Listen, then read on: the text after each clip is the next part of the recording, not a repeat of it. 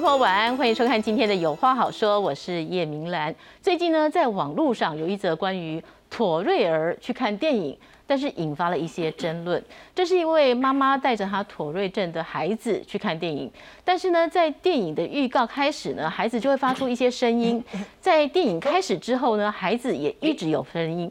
那这时候呢，有现场部分的观众就会说：“哎，怎么会这么吵？然后是不是没有公德心？”那大家可能就越讲越大声。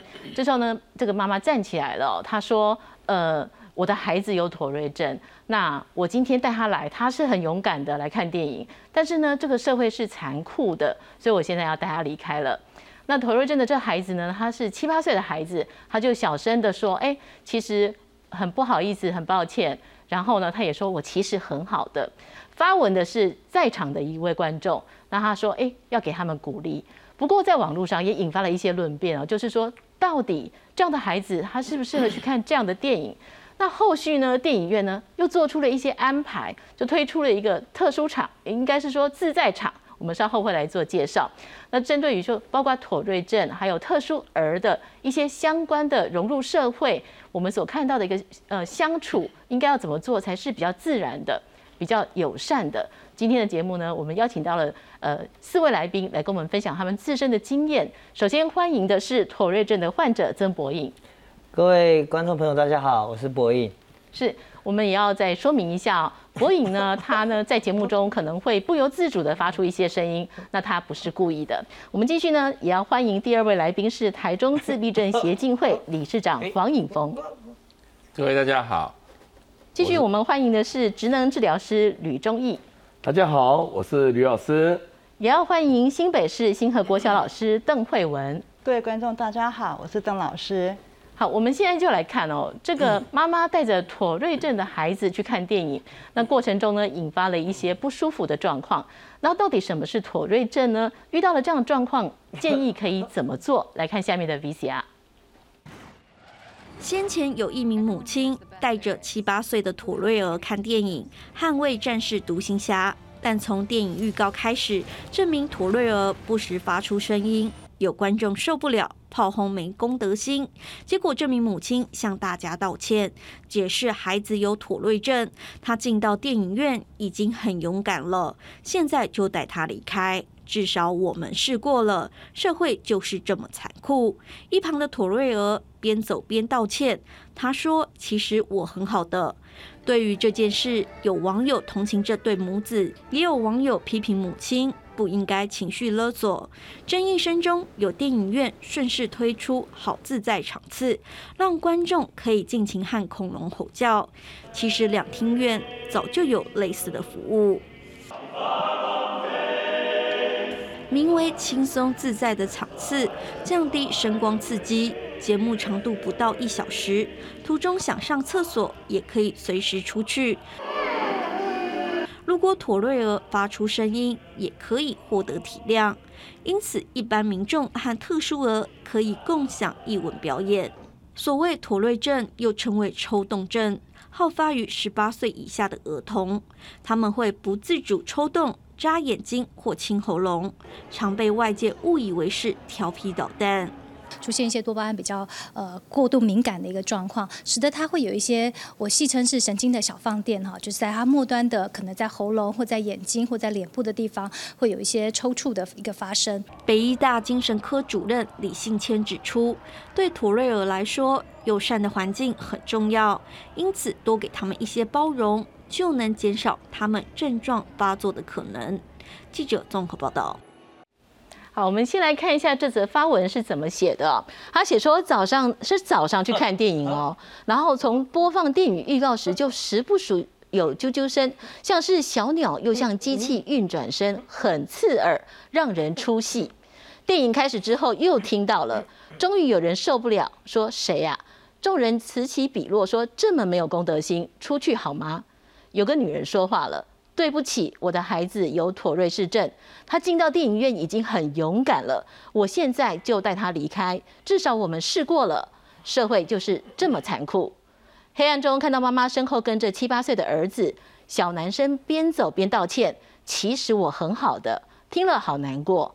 今天先不论公德心和同理心，这很难一言以蔽之。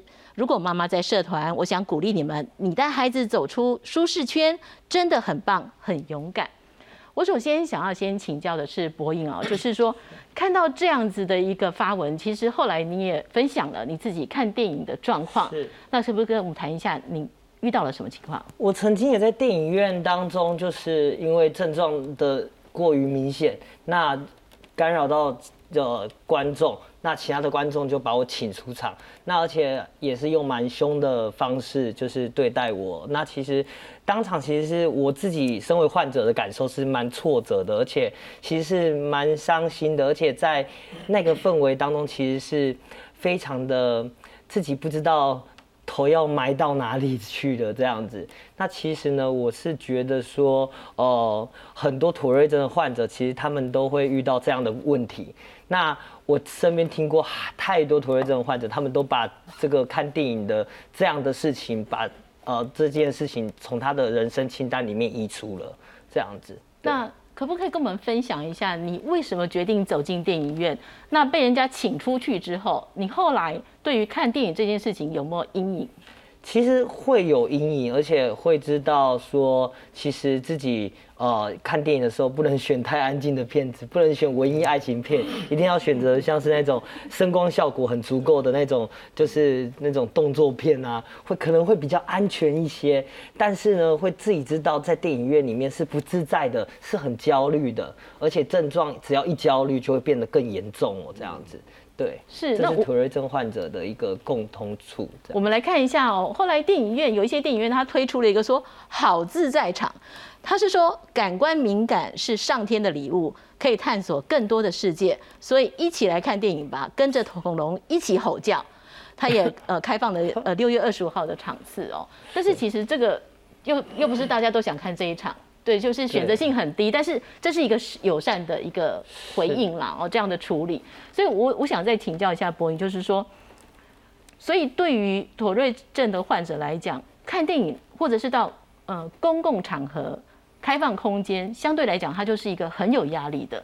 那有没有办法去稍微克服或改善，或怎么样能够帮忙？我觉得最大的帮助呢，还是。还是自己的心理素质，因为我我们永远呃，如果症状永远都存在于跟我并存的话，那我没办法改变身边很多的状况，很多的状况永远都会一直重呃重复的发生。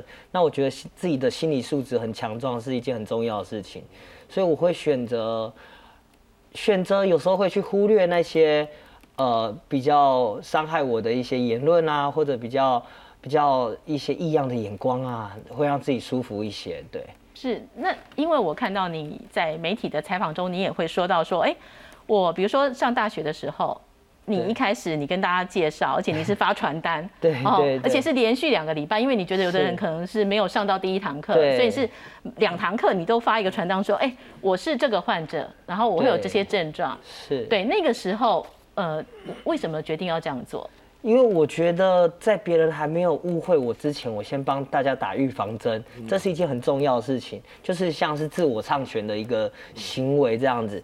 我觉得很多人可能在我还没有介绍妥瑞症之前，他们可能就会先入为主的贴我很多的标签，所以呢，我就会逼自己，我其实有一点逼自己要勇敢的去面对这一切，那勇敢的去让别人知道这个是妥瑞症，这个不是你所谓想象的奇怪的什么样各式各样的状况这样子。对，是在逼自己的过程里面，你觉得这个压力是可以承受的？有时候还蛮不能承受的，尤其是连续做两周的宣导，有时候都会捏自己的大腿肉。就是你如果不这样子做的话，有可能就是以前的那些啊受到霸凌、受到误会的经验，又会再就是重蹈覆辙一次。所以有时候都会逼自己真的要去做这样的事情哦，但是结果真的都是会比较啊让别人了解到妥瑞症是什么，不会因此而误会，因为我先帮大家打预防针了，这样是。所以那个发传单之后，在大学的生活，你相对会比在之前的求学是。面临的状况是友善多了，对，没错。不过因为也是成年纪比较大了，对，在小小就是比较小朋友的时候接受这个，其实那个挫折跟压力是对很难去排除的。，我相信他是有一个很很呃很需要去克服的一个进程。他不是一开始哎、有像我十岁妥瑞症才跑出来，不是一开始有妥瑞症我就知道哎、我要这样子做才对。一开始一定会经过很多的历程，怎么样去就是没办法接纳妥瑞症，然后否定自己，那那慢慢的去接纳了妥瑞症，那慢慢的让社会大众认识妥瑞症，这是一个很需要时间去累积的历程，这样子是。，也许再跟我们谈一下，其实爸爸也想办法让你去面对外界，而且做出一些示范。对我爸爸其实呢，就像是 我爸爸其实就 我爸爸其实就像是这位带图瑞症的孩子去看电影的母亲一样哦。当我症状越严重的时候，我爸爸就越想要带我出去。像是我症状越严重的时候，我爸爸越不想要让我在我自己的房间里面，他越想要让我去呃夜市啊、卖场啊之类的，因为他只他只跟我讲一句话说，如果你每当症状严重的时候，你只想在房间里面的话，你永远都只会想在房间了，你就走不出去了。对，这是我当时候觉得爸爸很奇怪，但是现在我真的觉得很谢谢我爸爸这样子。是我们等一下也许再来分享您的意见。我继续想要请教理事长啊，就是说在自闭症呃孩子或这个团体里面哦，看电影这件事情也是一个很困难的事情吗。是啊，就是我我在这这一次的个案，我就去想说，哎我们这边的孩子看电影跟同类的孩子看电影大概有什么差别？但我我们自闭症族群有呃呃高共自闭症，呃就是轻度自闭症、雅斯伯格这这一类。那我孩子是属于中重度自闭症，没有口语，不不会说话，不会说话，他会发出声音，他那个声音就是大部分人被认为是一种是自我刺激，所以妥瑞的孩子就是他有察觉自己的困难。但他没办法控制，因为那是神经放电的关系。那那我的孩子是，他不但没有办法察觉自己的困难，他也没有办法控制自己。你叫他不要出声音，他办不到。他被就就一一说一起唱歌，来控制他自己环境的那个音量。我我觉得啦，好，那那轻度自闭症他没有察觉，但你跟他讲说你现在太吵了，这样吵到别人，轻度自闭症孩子他可能可以控制。对，所以他的困难是这样，所以我的确在我孩子小的时候，我带他去看过电影。就看电影这件事是到底对一个人重不重要？我我我我想他第一个他是一个这个社会，我们的社会本来就会有的公民可以参与的一一个环境，哦。然后第二个，看电影这件事可以提高人的生活品质。以这两个理由，我觉得，诶，让这边的孩子，不管你是轻度的、中度、重度的，看电影应该是。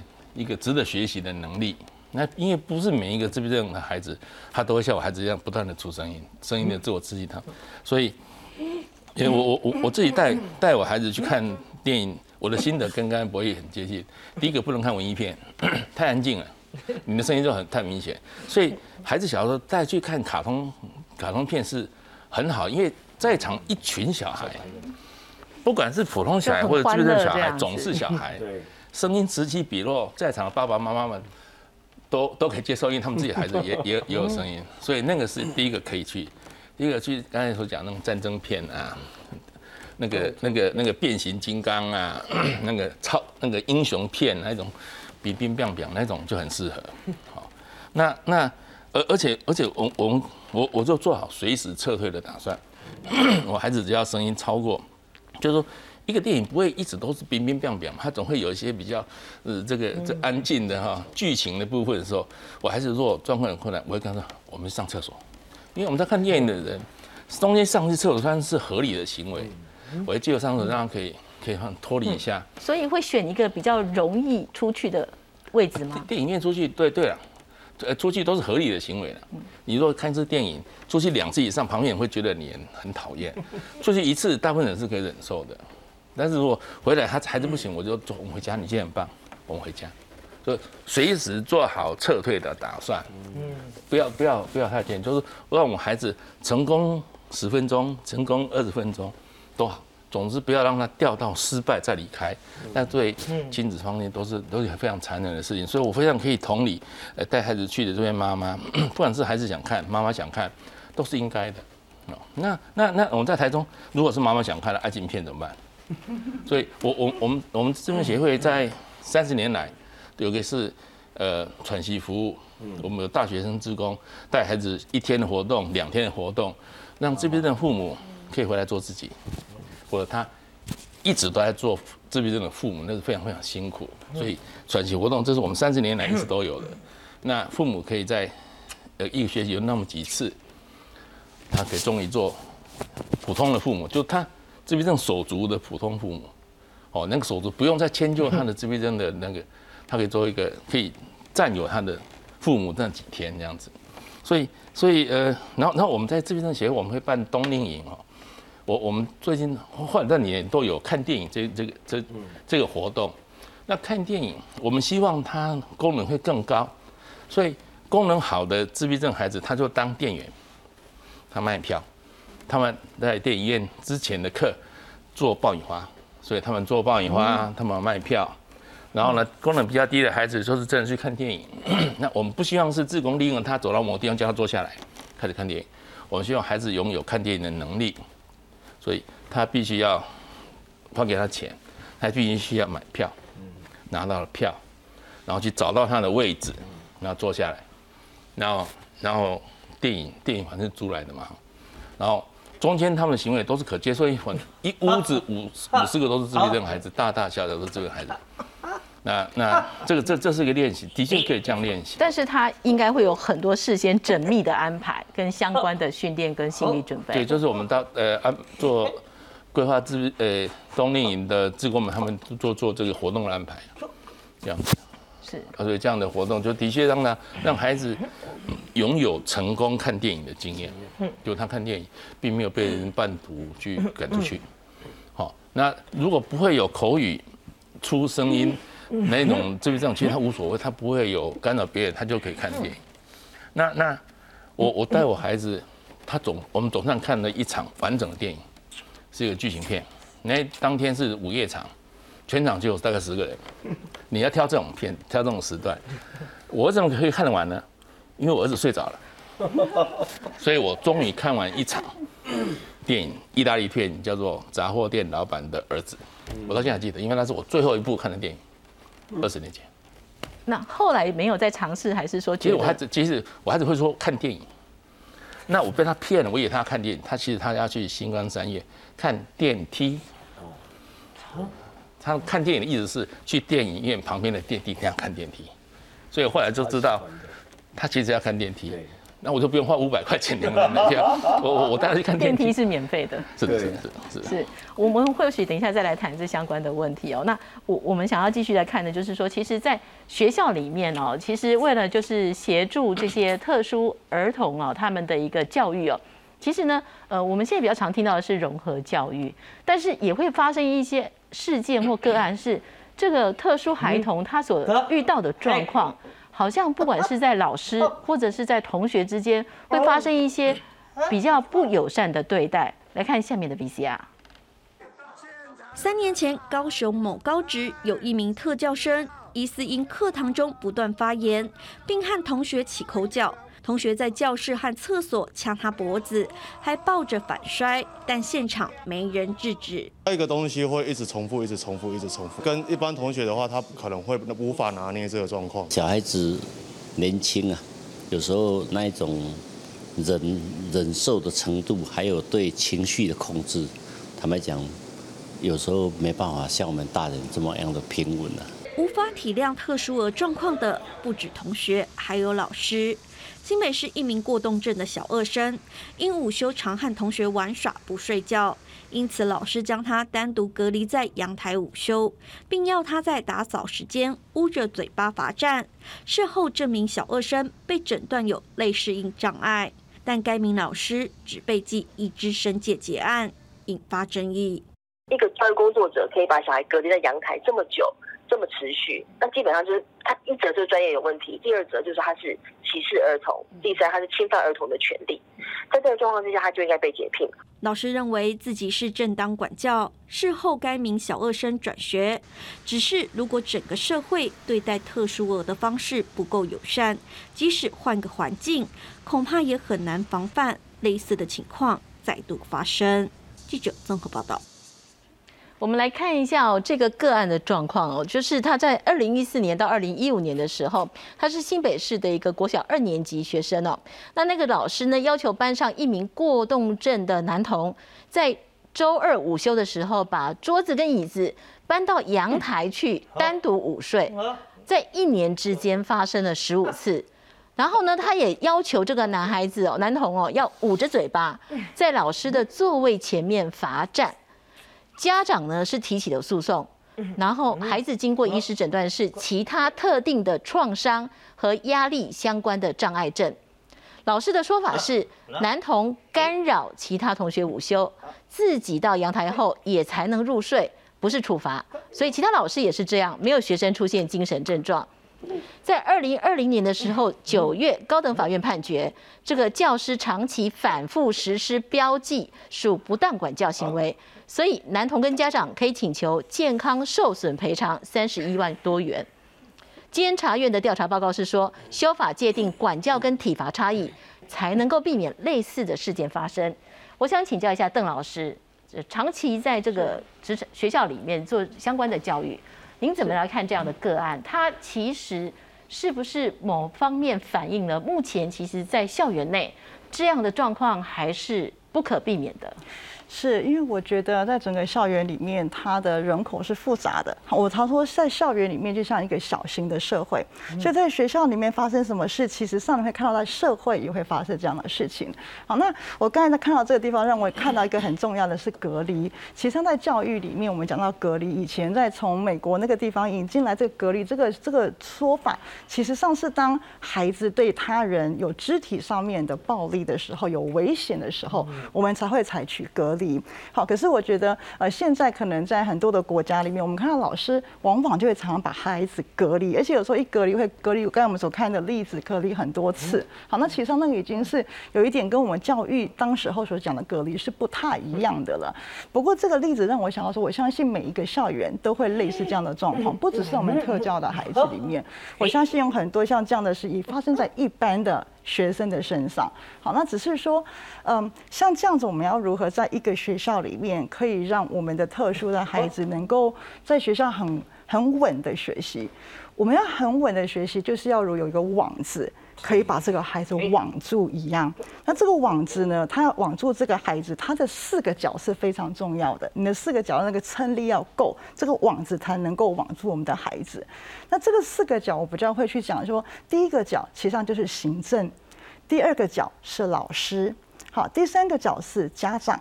第四个角是同才，这四个角要能够网住，把这个网撑住了，我们的孩子还有一般的孩子就可以被撑住了。那我刚才说这个行政，我常在比喻，就是说有点像小叮当。小叮当它的功用是为了能够满足大雄，然后大雄有什么样子的希望的时候，他马上从他的百宝袋就可以拿出一些东西道具来，然后让大雄可以完成他想要做的。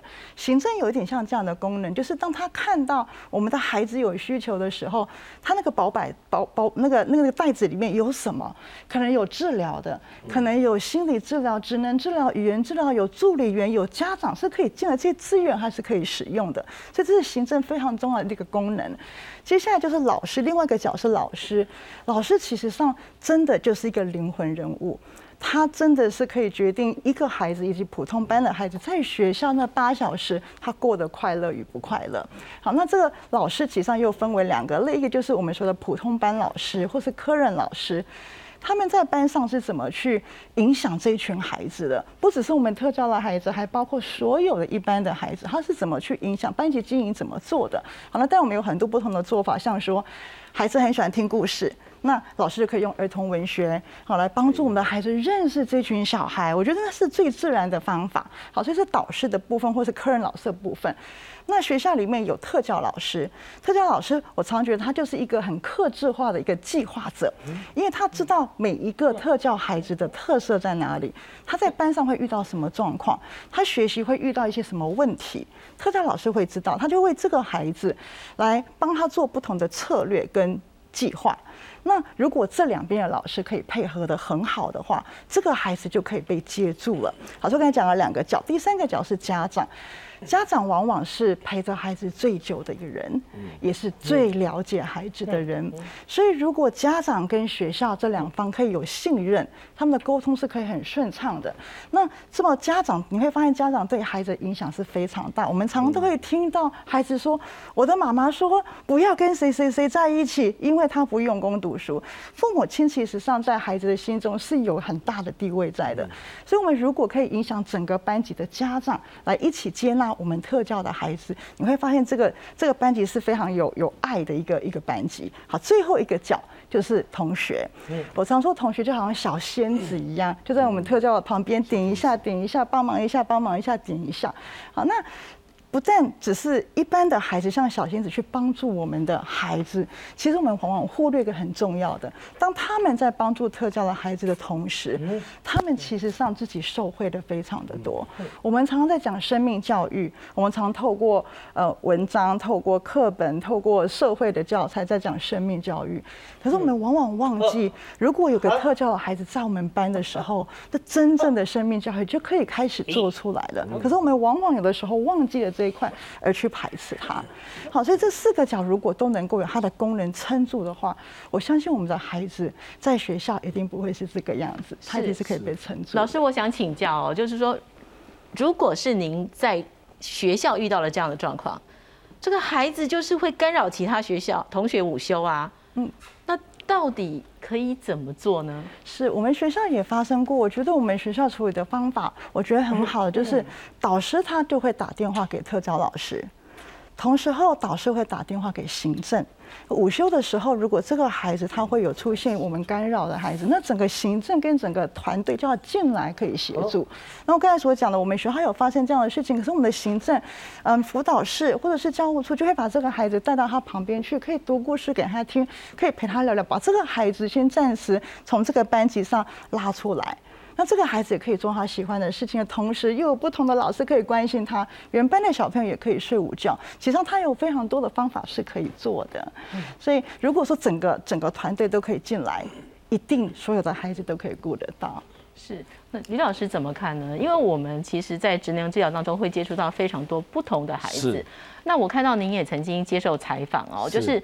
孩子们在跟你沟通，其实你是用蛮明确性的一个回应，然后跟鼓励的模式。是，但是毕竟在一个学校，他是要照顾很多个孩子的需求的。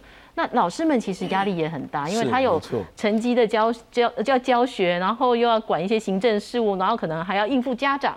所以他如果只是单单要一呃照顾一个特殊孩子，其实。这位老师其实责任也很重。对，没错。那其实呢，我们在学校或者在班级上哦，其实我就跟呃呃邓老呃老师讲的是一样的。其实我们要让老师们第一个要教育，当老师要说每个孩子都有自己的特色。我很喜欢过动孩子的热情，我很喜欢自闭症孩子的呃坚持，我很喜欢那个吃完孩子很天真的笑容。所以这也是我在我我在强调融合的时候，我们会让呃过动的孩子跟自闭症的孩子一起合作玩游戏。而过动的孩子会比较积极，会有很多语言啊，会说快一点，我教你怎么做。反而自闭症的孩子发展迟缓的孩子，会因为跟他互动学到了不一样的策略。然后呃过动的孩子呢，也因为帮助别人，他得到了成就感。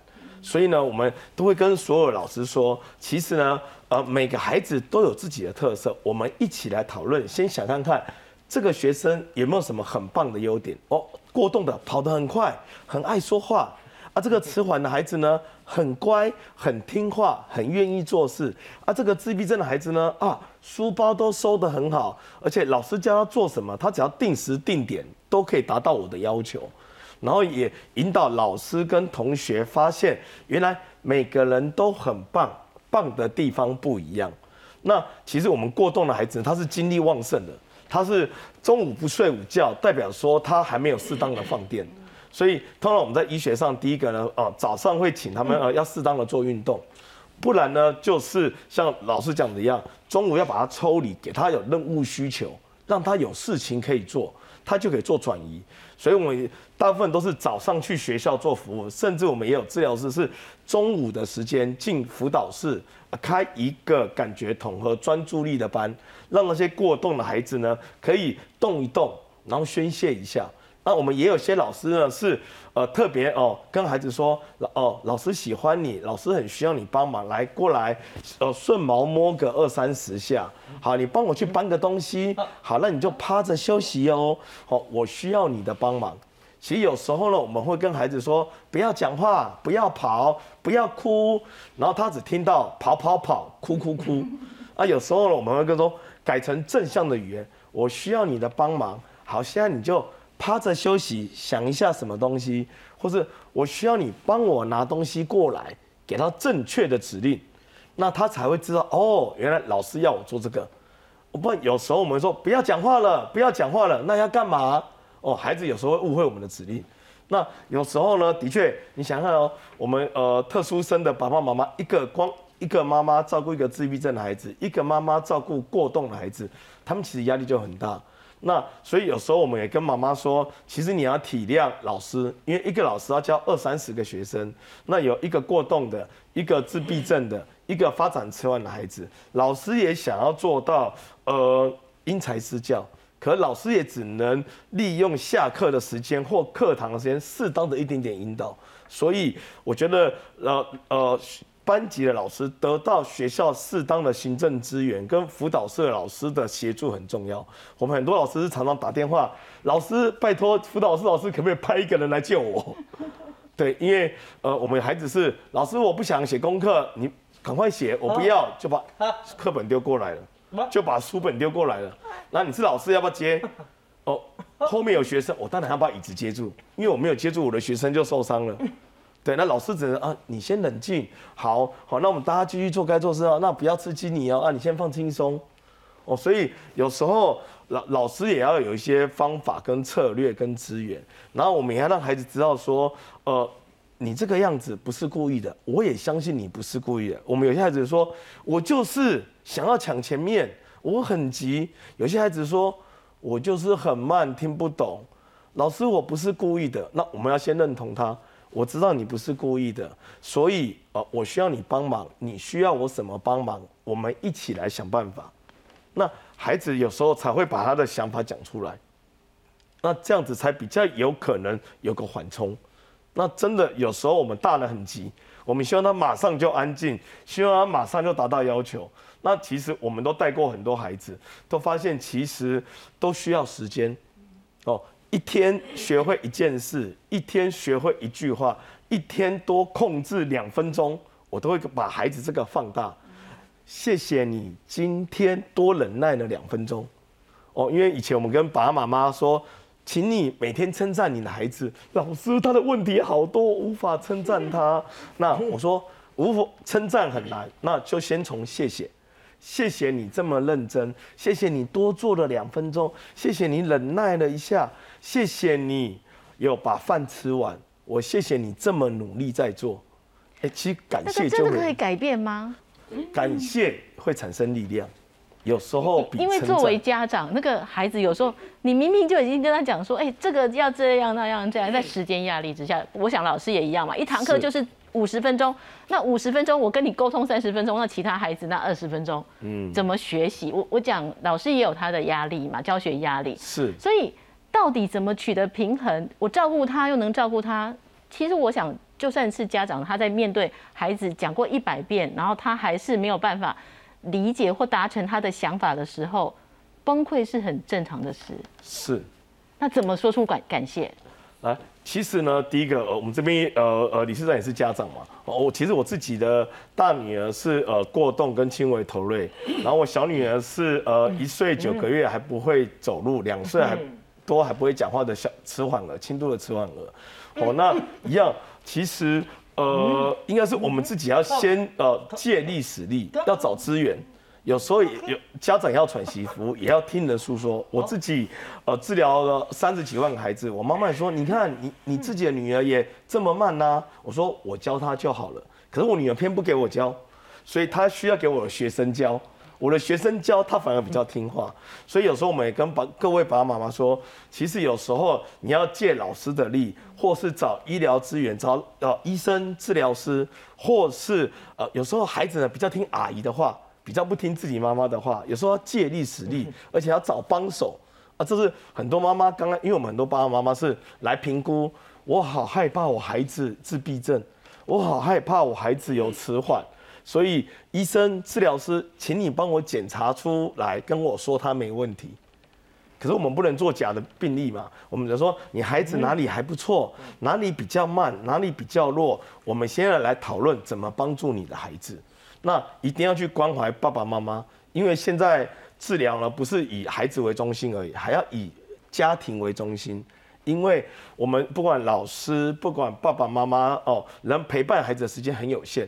那怎么呃把爸爸妈妈的支持系统跟能力拉起来，让他陪伴这个孩子也是很重要的。是，好，所以理事长这部分就是您自己就是怎么 因为我们经常要去你跟跟我们的家长们，大部分家长会像主持人这样子，我时间很赶啊，他穿洗穿那么慢，吃饭吃这么慢，那时间很赶是谁造成的？就是说父母自己给自己设了一个很难达到的时间时间的限制，然后要求做不到的孩子要在限制之内做到，那你就要调整这件事啊，家长就要调整这件事啊，好，要不然你就给他任务少一点。要不然就是他穿很慢，你前面就帮他穿，穿到最后一个动作，他自己鞋弄进去，好棒哦！今天把把鞋子弄进去了，就可以啊。你就这一件事，他要做的一件事，把它分成十个步骤，你让他帮他做做做做做做做。我我们在在在教这边的孩子叫做设局让他成功。嗯，为什么？就他必须有成功的经验，以及他知道他知道说，哎、我是做得到的。虽然他只做了十个步骤，最后一个步骤，但因为他做完这个步骤以后就是完整成功，我就得到了赞美，你很棒，你做到了。哦，你晚点自己协助，晚点自己协助，晚点自己，然后最后两个步骤放给他。哎，你看你现在还自己可以把手呃那个那个那个那个鞋带绑好。呃，哦，你现在还可以把把那个袜子拉整齐。哦，他就像这楼梯一样嘛。一有十个阶梯，你就要跳啊，你跳啊！我花了这么多力气，你为什么不跳呢？他的你的指令有问题，你的他得到的支持有问题。那个那个就是你你你给他的支持，从完全自己协助到他可以独立，中间要分成十个阶段。你给他九个楼梯，叫他最后跳一阶，他就过去了。曾经有家长跟我说：“黄医师啊，你到底要怎么，我要怎么教我儿子可以考试考考一百分？”我说：“那你你什么增强物？”他说有啊，我说什么什么什么，但是孩子总是考不到。那你要降低你的你的标准啊，否则孩子就说我就是失败失败失败，我在妈妈面前我就是失败失败失败。那你就算你考了一百分，我就财产都过户给你，你也可以跟他赌，因为他做不到，因为你明知他做不到，所以你要给他有效的增强物，你要给他有效的支持，以至于他可以成功。设局让孩子成功，孩子可以维持他的自尊心，维持他的自信心，他相信他做得到。这个要父母要给他足够协助，你不能只是快一点呐、快一点呐、他就做不来啊。那你为什么要让他快一点？我我觉得这个很难呢、我但是这样子听医师讲，我就觉得很难呢、我想在步调很快的反社会，也许很难。比如说但是，但我们九点要上班，是好，那我要把孩子八点前，我预计我们出门送他去学校。好，那如果依照黄医师的说法，就是说我不用提前，但是我想办法把所有的动作都先帮他完成，到最后一个步骤，我让他能够去完成。其实这样就算是成功了。对，但是我对障碍孩子哦，对自闭的孩子，你如果孩子是一一般孩子，你可能以为说他就他就就发懒，然后呢他就让妈妈做，啊这样会不会变成一个妈宝？这有有这个风险哦。所以九点出门，八点出门，到底是谁的事？是你的事还是妈妈的事？他要自己要知道这件事。对一般孩子来讲，他必须承担自己的责任。然后然后你要设计让他，比如说让他可以什么时候准时起来，他可以做他做做他的事。一般孩子啦，让他知道准时出门是我自己的事。那特殊孩子的认知，我需要去算次数吗？我们说我们练了一个动作一万次，我就成为专家了。那如果说一般孩子也是一万次，那特殊孩子我必须要一个准备说，我讲他十万次、百万次，要有这样的心理准备吗？其实我我我们刚开始学习行为科学的时候，我我当时坚信，只要足够的有效的增强物、有效的支持，我可以塑造出所有的行为。后来我知道不对，还有一个件事叫做动机。做这件事到底是孩子自己要做的，还是妈妈叫我做的？动机，我为什么要做这件事？所以后来就是认知行为科学，是他现在认知上还正确，认知正确以后，这件事是我的事，这件事是重要的，所以我要自己去完成。认前面的动机很重要，那会影响动机一件事就是自信心。有了，如果他已经没有自信心，像我非常多雅思的孩子，他的社会互动已经挫折到他相信他自己一个烂人，他告诉我我是烂人，国中生，好，我反正说什么都是不对的，他自信心已经丧失到没有了。他就算有有动机，他也相信他会错，他相信说划拳我一定会输，所以我不会划拳。所以他相信他会失败，所以这种没有自信心的孩子，他就算有动力，他也不会做。所以你必须要重拾自信心，你给他足够，叫做我我们的我们的廖老师告诉我说，那叫那个无条件的支持。无条件的支持。无条件，他就说，我说那我不会会变成这个孩子的小弟啊，我变成他的侍从。他说没关系，今天我输给你，明天我把他赢回来。无条件支持就这样子，我我真的遇过很多次，我非常非常挫折，因为我总是，我是个医生啊，我去帮着那个那个二年级的自闭症孩子，我真的做不出来。我我都有条件的支持，但是你若做不到无条件支持，孩子就不会没有办法被你设计成功，然后他自信心就仍然那么低落。这个我们真的让我们眼前看到哦，孩子因为得到了得到了足够的协助，他哦，原来我做得到，嗯。然后下下一堂课来，哎，他就会不一样，参与度都变好了。对，所以所以行为不但要有清楚的，诶增强物，要有清楚的协助，前面还要有还要有让他知道有这件事的动机，然后那要看看他自信心有没有被我们被他的环境消磨殆尽，这是我对行为的了解。嗯，博颖可以分享一下吗？因为你自己其实应该是在，呃。你也不是一开始就很有自信的，是你是后来你自己决定要改变，对，后来谈一下。我觉得这就是真的是动机很重要，就是自己的一个那个一个起心动念，真的会。不不管身边有多少的助力啊，自己如果没有那个动机或者那个自信的话，是没办法达成很多事情。但是那个改变，那个时候后来受伤了嘛，哈，那有在家里一年，对不对？因为说很身体上有很多的不舒服。对，是的。从那个躺在床上不想出去、不想改变，那到愿意后来进入大学，是那个到底是你是一瞬间吗？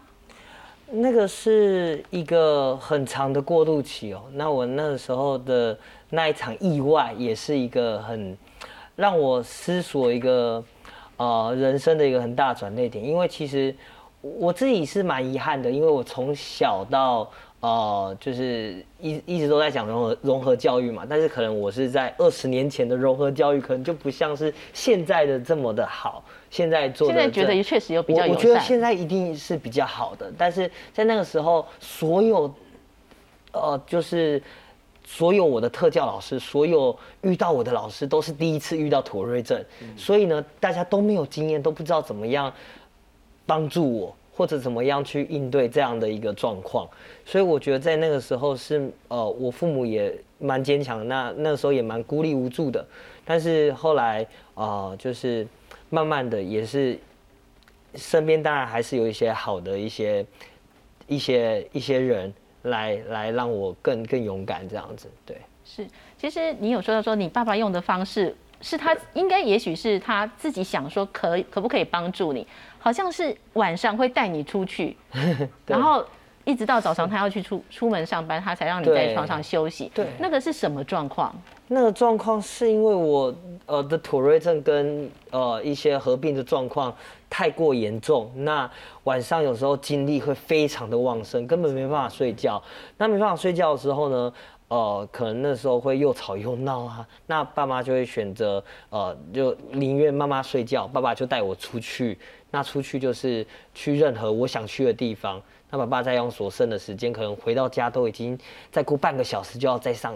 一整天的班了，这样子的一个状况底下，这样子去带我，慢慢的手把手把我带大的这样子，这个是持续好长一段时间吗？蛮长的一段时间，是是。那进入职场之后呢？您您后来就是到了美国去念书，对，然后再回来，对，现在是在协助一些相关的这个妥瑞症患者。对对。那你们也有提到说，其实狗，呃，工作犬，工作犬可以做很多的帮助，因为在国内可能比较知道是导盲犬，对，导盲工你们所谓的工。呃，妥瑞症的工工作犬，这是什么一个概念？是像我们机构有妥瑞症工作犬跟自闭症工作犬哦。那妥瑞症工作犬，它其实在呃，我前我前一阵子才刚从国外回来，那我在 UCLA 的妥瑞症研究中心里面，其实有很多的小朋友，很多的美国很多的妥瑞症患者，他们都有自己的工作犬。其实工作犬它的帮助是蛮大的，在尤其是在黄金疗愈期那个时间点，因为呢，他们其实妥瑞症呃刚开始可能症状并不会像我这样子，就是 又抖又叫，但是呢，他们可能会因为症状的呃比较不稳定，可能会呃因为抽动嘛，抽抽动会东倒西歪。那狗狗它被训练成就是会贴近我的脚，保持我身体的平衡。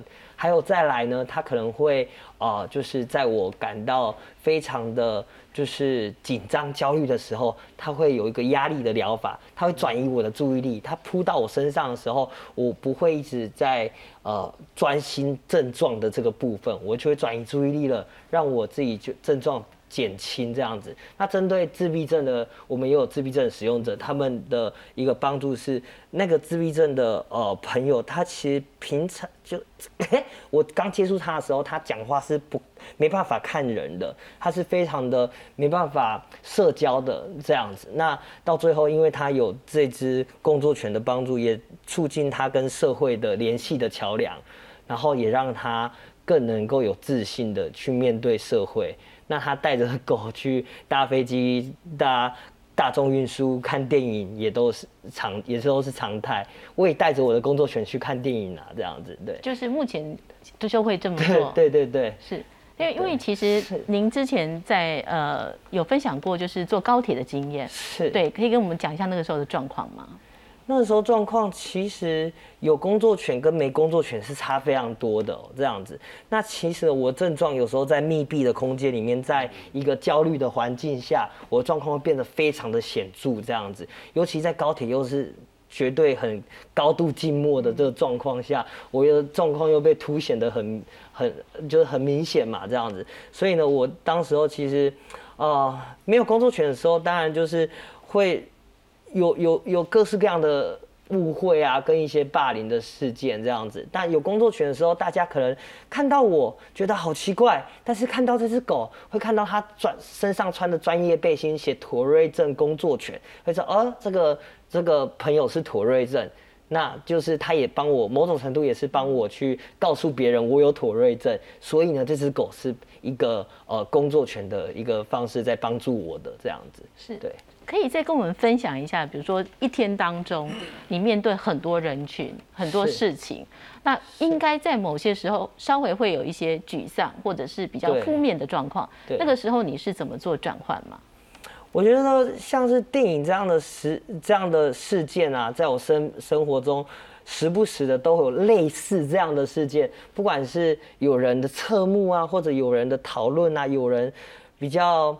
不友善的对待啊，其实很常会，呃，而且我觉得特殊儿都是又很敏感，其实对于这周遭环境的一切的，就是我觉得会 听得很清楚他们在说什么悄悄话，在讨论我啊，议论纷纷，听觉相当敏锐，就是在某种程度，我觉得好像都会听到别人在讲我的坏话这样之类的，或者在讨论我啊，怎么这样子这么奇怪这样子。当然有时候，呃，这个真的情绪会很沮丧，但是我觉得真的是就是也也还是时间的关系，让自己慢慢的心理素质变强壮之后，会慢慢的可能一天只能容忍五个眼光，但是到最后可能到现在我已经跟妥瑞症共存了二十一年了，可能一天可能五百个眼光吧，这样之类的，就慢慢的越来越训练自己的那个。强壮的心理素质，这样子。因为博颖是十岁才确确确确诊，确诊对，所以您说想工呃相处了二十二十一年，一年，所以您现在是三十多岁了。对对对。我们来看一下哦，其实我们在呃，就是事先的这个相关的讨论里面，我们会想说，这个我们所谓的妥瑞症、跟自闭症、跟过动症，它有没有一个就是我们一看就知道的症状，还是说说每个人的症况其实差距很大，你必须要很细心的去确认。啊，还有就是说，他可能是就像呃之呃之前医师有提到，就是说其实他可能是自闭症，然后又有妥瑞症，然后自闭症又有过动症。可能会有不同的一个共病的状况，我们简单看一下啊。妥瑞氏症呢，它是因人而异，会随环境而症状程度有所差异。那常见的症状是身体特定部位会抽动、抖肩膀、甩头、眨眼等，说话速度会很快，发出噪音，重复广播或电视所听过的话，说话会搭配特定的口头禅或语句。那自闭症呢，对外界人士是不感兴趣，对他人存在及环境的改变不易察觉，局限反复固定的行为和兴趣。过动症是易分心、冲动、活动量大、坐不住及组织计划能力不佳等。于是我们在看这个，真的是一个很粗浅的嗯的说介绍啦。那其实每个孩子在每一个状况，其实你那个时候在观察的时候，可能以为他只是使性子，或者是不听话，但你没有想到说，哎，其实他是跟他这个相关的症状是有关联的。是是的，的确是是特别像像自闭症，呃，自闭自闭症本身有一个很大的光谱。从很严重没有语言，像我儿子这种的，到那语言太多多到令人心烦的这个雅斯伯格，他中间 range 太大，但是他们有一些共同的困难，这些困难，特别在轻度轻度自闭症被认为是有隐形障碍，就是他们他们的问题，在在我们地球人看起来，那怎么会是个问题？没有办法了解别人的想法，那个是什么状况？那个是什么状况？呃，没有办法感同身受，也许比较简单讲。好，他没有办法理解别人的想法、感受、意图，那怎么办呢？他就把别人的想法、感受、意图当做跟我一样。那那会会发生什么事？嗯，我我我我我们很早很早我在协会碰到一个，二十年前我在当理事长，碰到一个，我觉得他怎么会是自闭症？他他就那我们现在知道他是雅斯伯格，他后来去工作，他经由那个那个那个职业职业的那个介绍去工作，他的工作太简单了，因为他是雅斯伯格，很聪明。他工作去货场上架，物物品上架，这再简单不过。这对中东的自闭症应该是非常适当，他就对号码，对价值，他这样摆就好。偏偏他不是，他是雅斯伯格，很多意见。顾客来采买的时候呢，他会去跟顾客说，这个东西含含钠量多少多少多少，这个东西含糖类多少多少多少，这这个对健康不好，这个健康。他他你你想，他如果知道。呃，一般的店员，他所知道顾客采买，那是有关于他的他们公司的业绩，他会想尽办法去讲这个东西的好，但是他很老实，告诉告诉顾客每个东西的缺点以后，他工作不到两个月，老板就让回去了，所以他没有办法没有办法去猜想别人的想法是什么。那那最近也在网上有一个很很有名的一个一个也也也是讲他国中的时候，老师进来，国中教室闹哄哄的，老师说全体起立。所有地球小孩都知道，老师说全全体起立，老师生气的。但是要是孩子不知道起立，他就起立。刚才我在讲话，我继续讲话。哎，你怎么不跟我讲话了？所以全班都知道老师生气，所以不应该讲话。结果他不知道，他只知道他遵从老师的指令，说全体起立，起立，继续讲话。老师会觉得怎样？生气嘛？我就不乖的，就是让你讲话，就是你不听话。你们如果可以承诺我。以后在教室可以安静的就可以坐下，这什么意思？老师弄个台阶，大家都关安静坐下吧。老师要上课，这个孩子不敢坐下。你为什么不坐下？老师，我未来人生太长了，我无法做这一种承诺。老师认为怎样？认为他挑衅吧？你故意找借口，你你有那么多意见？他说他都被抓交去罚站。明天来呢？老师进教室还是闹哄哄，老师就说。你们昨天不是承诺我吗？教教室要安静吗？全班就安静，对不对？这是地球小孩就这么做嘛？地球小孩老师这件是意思是老师又生气了。这个雅思孩子句老师，我昨天可没有承诺你哦，我就告诉你我做不到，我昨天没有承诺你啊。结果是谁被罚站？那还是他。所以你如果在这个人类的环境，你没有办法设想人们讲话之后背后他是什么意思，他是什么情绪，你只根据这句话去做反应的话，经常会搞错。那我要怎么让孩子 安静？在那个状况之下老师如，果说全班安静，不就得了吗？老师说全班起立，全班起立的意思是老师希望全班安静，老师又不讲，对不对？我们人类是我们表达的不够清楚？不是我们地球人已经习惯，当我说 A 的时候，你就要知道是 B。我们是受受过专业训练长期训练的，我不会讲。但是地球人就是这样啊。但是你若不知道这个雅思是是是是是是个雅思，你有帮助当做普通小孩，他就老师就很讨厌他，你老是跟我唱反调，老是故意作怪。嗯。但是你若知道这个小孩的使用手册是，他只会照字面解读你的意思对，那老师就不必生气啊，老师也不必叫他罚他，老师只是要好，你坐下，你不说话，你闭嘴，这样就好了。老师不用拐了一个弯，希望孩子可以解读到老师话中的话。所以我们曾在台北市开那个社交技巧课的时候，有个大学生雅思，他说，我是就是在学那个裹着三层皮的肉。